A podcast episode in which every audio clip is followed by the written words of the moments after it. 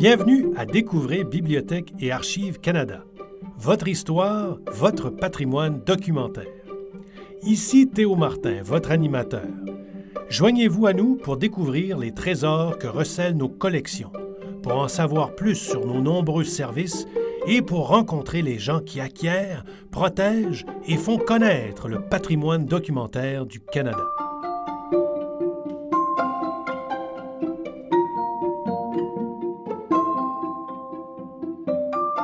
Bienvenue à Trésors dévoilés.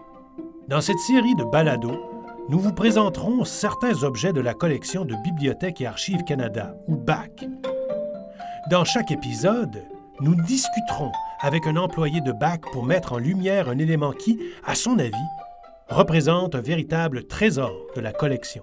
Il peut s'agir de pièces rares, parfois inhabituelles ou précieuses, ou d'articles ayant une importance historique.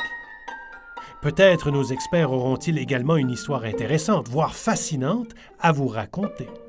Tous mettront certainement en valeur notre vaste et riche collection qui constitue le patrimoine documentaire partagé par tous les Canadiens.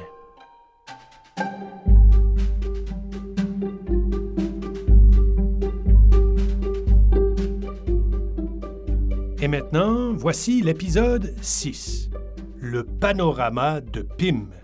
Notre invité pour cet épisode est Marcel 5 Mars. Bonjour, mon nom est Marcel 5 Mars. Je suis archiviste principal des affaires militaires aux archives gouvernementales à Bibliothèque et Archives Canada et j'y travaille depuis plus de 12 ans. Marcel, pourrais-tu nous parler un peu de cet objet? Le document en question est constitué d'une longue bande de papier cartonné qui fait environ 30 cm de largeur par 2 mètres de longueur. C'est ce qu'on appelle, euh, dans le jargon militaire, un panorama militaire qui représente la vue de la tranchée ennemie. Euh, donc, un soldat du corps expéditionnaire canadien qui était euh, positionné dans, dans, sa propre tranchée avait une vue élargie, évidemment, de la tranchée ennemie juste en face. Ce qu'il a fait, c'est qu'il a dessiné sur ce long bandeau, en, vision panoramique, la largeur de la tranchée ennemie. Et, sur ce document, on retrouve des détails incroyables, comme par exemple le positionnement des nids de mitraillettes, euh, les, bunkers de l'ennemi, euh, les endroits où il avait entreposé euh, des munitions, aussi les emplacements où étaient les snipers ennemis, qui est quelque chose de très important pour les militaires parce que c'est une des premières choses qu'on vise quand on veut attaquer l'ennemi, parce que les snipers, c'est quelque chose de, très redouté dans les tranchées à l'époque, à l'époque de la Première Guerre, donc. Et cette tranchée ennemie qui est dessinée sur le panorama est située euh, près de ce qu'on appelle le Bois 40 en Belgique, qui est à environ 8 km euh, au sud ouest de Ypres.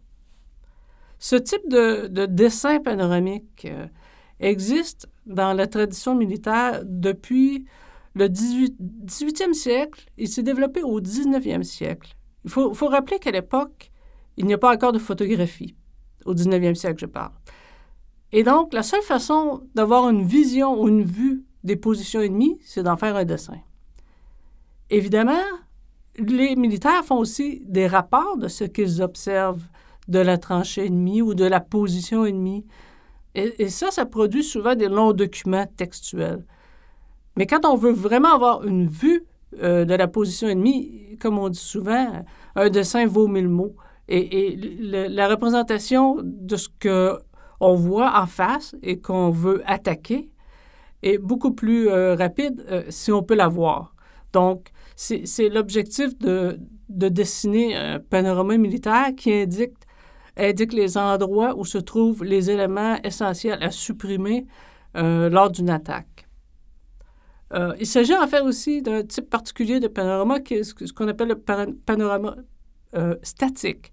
C'est-à-dire que ce n'est pas un dessin qui, qui, est fait en passant ou qu'on a observé pendant 10 minutes. C'est vraiment un panorama qui est fait euh, sur un espace de temps assez long. Donc, la personne qui le fait euh, ici, il s'agit d'un militaire du corps expéditionnaire canadien, lorsqu'il l'a fait, il se trouve dans la tranchée, il a une position statique, il peut observer sur plusieurs jours la position de l'ennemi. Donc, le résultat, euh, le fameux panorama, est un dessin très détaillé qui indique, comme je mentionnais, plusieurs éléments essentiels, mais aussi même jusqu'au positionnement des barbelés dans le No Man's Land, les, les, éléments défensifs de l'ennemi. donc, ce panorama statique est, est, rempli d'informations essentielles à la préparation d'une attaque éventuelle de la position ennemie. Qui est l'artiste qui a dessiné ce panorama et dans quel contexte l'œuvre a-t-elle été créée? Le soldat du corps expéditionnaire euh, canadien qui a fait ce dessin euh, se nomme Victor Lionel Pym, qui est né en 1893 dans un quartier de Londres, en Angleterre. Mais comment s'est-il retrouvé dans, le corps expéditionnaire canadien? Avant la guerre, euh, il, est venu visiter une de ses tantes qui habitait à New York. Il est arrivé en 1913 à New York alors qu'il avait 20 ans. Après avoir visité sa tante, euh, il s'est promené un peu évidemment aux États-Unis, mais finalement il a traversé la frontière et est venu travailler au Canada comme aide agricole sur une ferme. Alors qu'il travaille comme employé agricole dans une ferme en Ontario, en août 1914, la Première Guerre éclate. C'est un jeune homme, il, a alors 20 euh, ans et 4 mois. Il décide de s'enrôler. Évidemment, son premier but serait de, rejoindre l'armée anglaise, mais il est au Canada. Alors, comme beaucoup de ressortissants britanniques au Canada, il décide de s'enrôler dans le corps expéditionnaire canadien, qui lui-même fait partie de toute façon euh, de l'armée britannique, parce que le Canada n'est pas encore indépendant. Donc, il s'enrôle euh, à Windsor en 1914 et il est euh, envoyé au 18e bataillon d'infanterie canadienne. C'est avec ce bataillon qu'il va rejoindre l'Angleterre en 1915. Et lorsqu'il fait ce, fameux panorama, il est encore avec le, 18e bataillon euh, d'infanterie canadienne qui, est euh, en opération en Belgique à ce moment-là. Donc, on estime qu'il n'y a pas de date sur le panorama, mais ce qu'on sait, c'est qu'il a été fait avant juin 1916. Euh, Pourquoi on, peut savoir cela? C'est que Victor L. Lionel Pym a transféré euh, du corps expéditionnaire canadien à l'armée britannique en, 1900, en juin 1916. Donc, tout ce qu'on sait sur le panorama, c'est que Pym a écrit 18e bataillon. Donc, il était encore avec le 18e bataillon. Et comme il a transféré à l'armée britannique en juin 1916, ben, on sait donc que c'est avant juin 1916.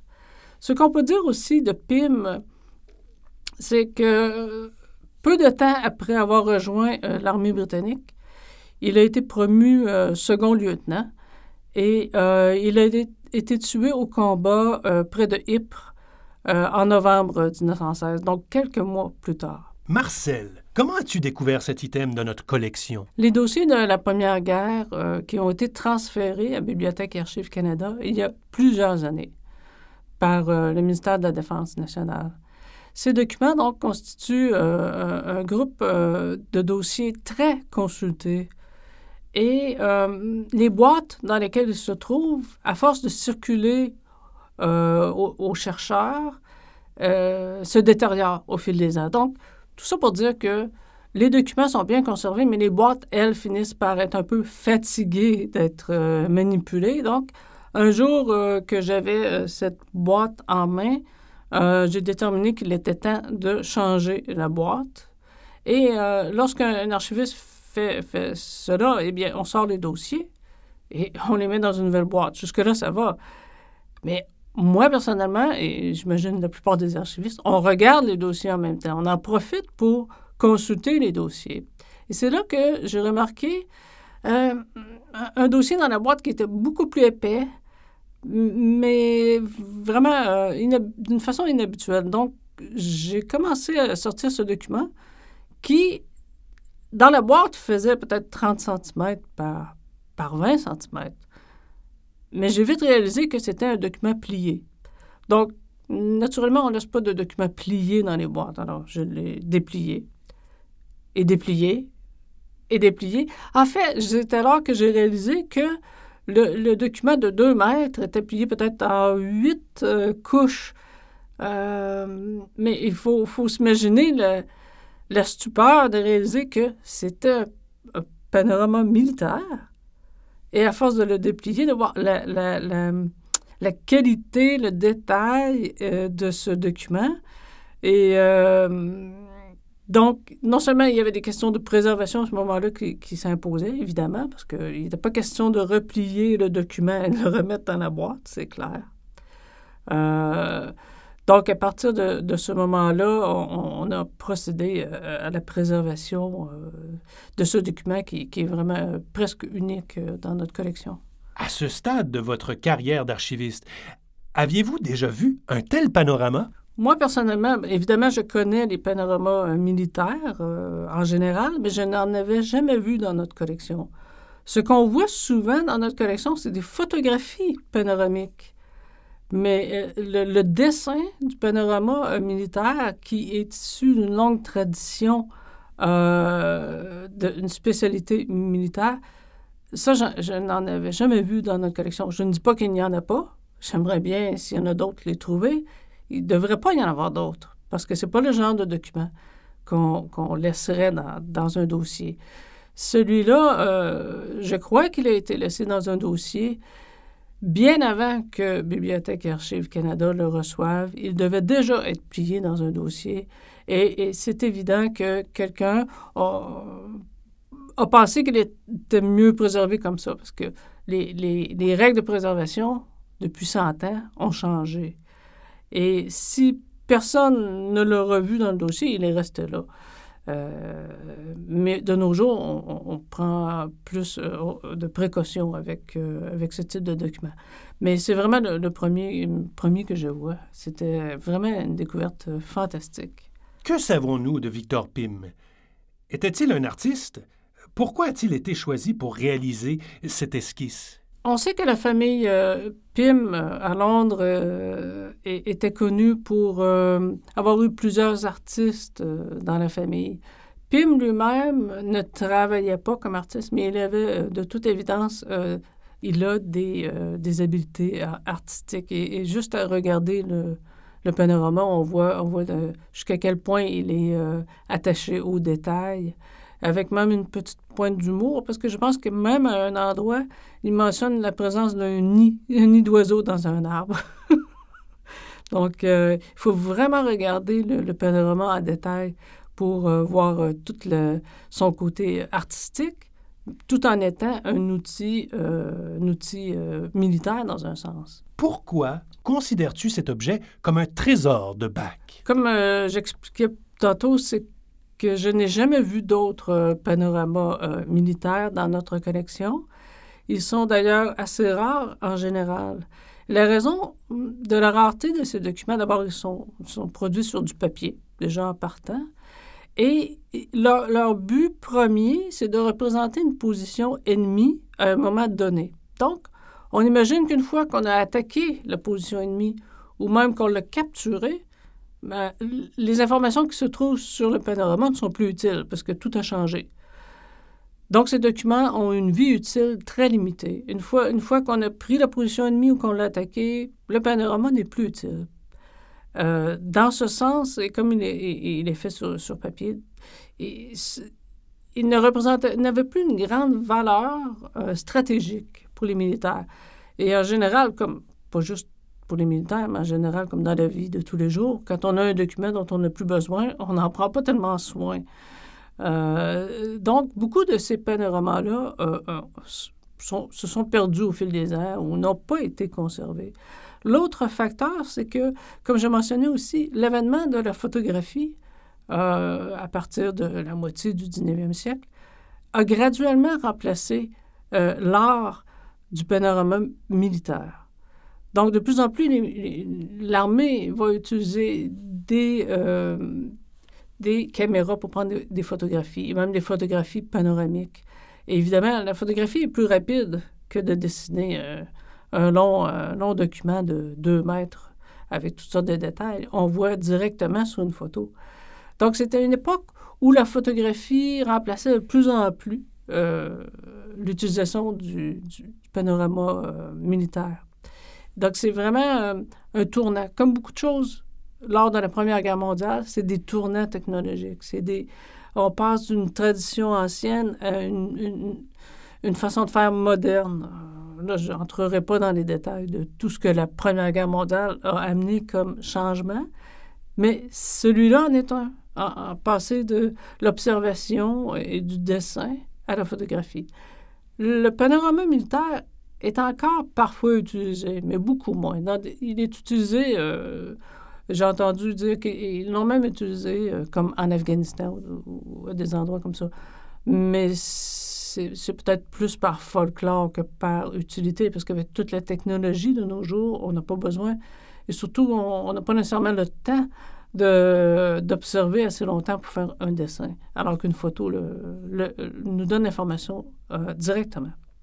Donc, c'est un peu, c'est ce qu'il représente dans euh, la technique militaire de l'observation, où on passait d'une observation euh, euh, faite par un individu sur un long terme à une observation instantanée. c'est vraiment, ça illustre beaucoup de choses de la Première Guerre en même temps.